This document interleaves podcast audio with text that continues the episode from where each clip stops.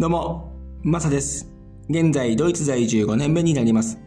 この番組は僕は海外生活からの経験をもとに失敗談、苦労話や文化の違いなどをお届けし、海外に興味を持っていただけたり、日本との違いをしてもらえたらなという番組になります。第69回目の放送、今回は薬のカプセルについて話していこうと思います。薬のカプセルのサイズが日本と比べてこっちはかなり大きいです。大げさではないですけど、イメージ的に日本の2乗分がこっちの1乗に当たるぐらいの大きさだと思います。以前、ドイツに来て間もない時ですけど、その時日本から風邪薬を持ってきていたんですね。ルルルを飲んでたんですけども、それがなくなってきて、で、また体調を崩した時に、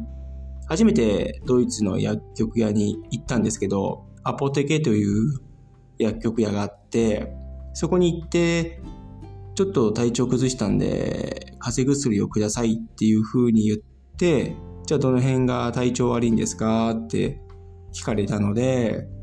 頭痛とか、ちょっと熱が出てますって言ったら、ああ、わかりましたって言って、カプセル錠を持ってきてくれたんですけど、それを購入して、家で蓋を開けてみると、あら、でかっと思って、こんなにでかいの2錠飲んじゃうのっていう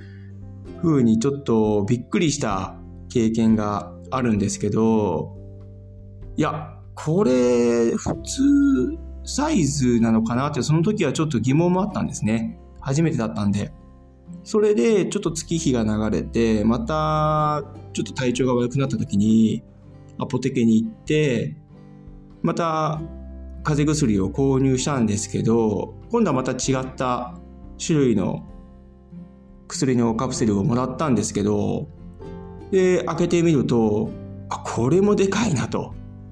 だいたいこのサイズぐらいなのかなっていうふうにその時思って、ちょっと疑問に思ったので、同僚に聞いてみたんですね。そしたら、ああ、これ全然普通のサイズだよっていうふうに普通に言ってたので、ああ、なんかこの辺もちょっと日本と違うなっていう。日本人にとってはおそらくあのサイズを見ると、うわ、結構でかっていうふうに思っちゃうと思うんです。それで、これって結構通ずるものってものづくりに観点からあるのかなっていうふうに思ったりもしてて、やはり日本のあの細かさと几帳面さっていうのは、そういった製薬会社さんのカプセルの作りとか、そういうものにも現れたりするのかなっていうふうにも思います。あの、100均のクオリティとか、いろんな細かさの作りとかっていうのは、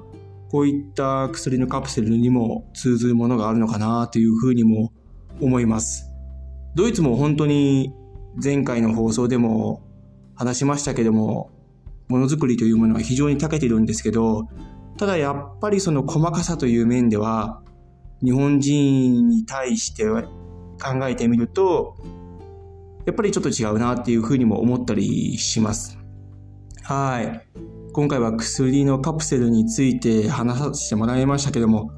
日常生活する上でいろんなこういった違いが見えるっていうのは勉強にもなるし、面白いなっていうふうにも思います。はい、どうもありがとうございました。それでは素敵な一日をお過ごしください。ではまた次回の放送で。チャオ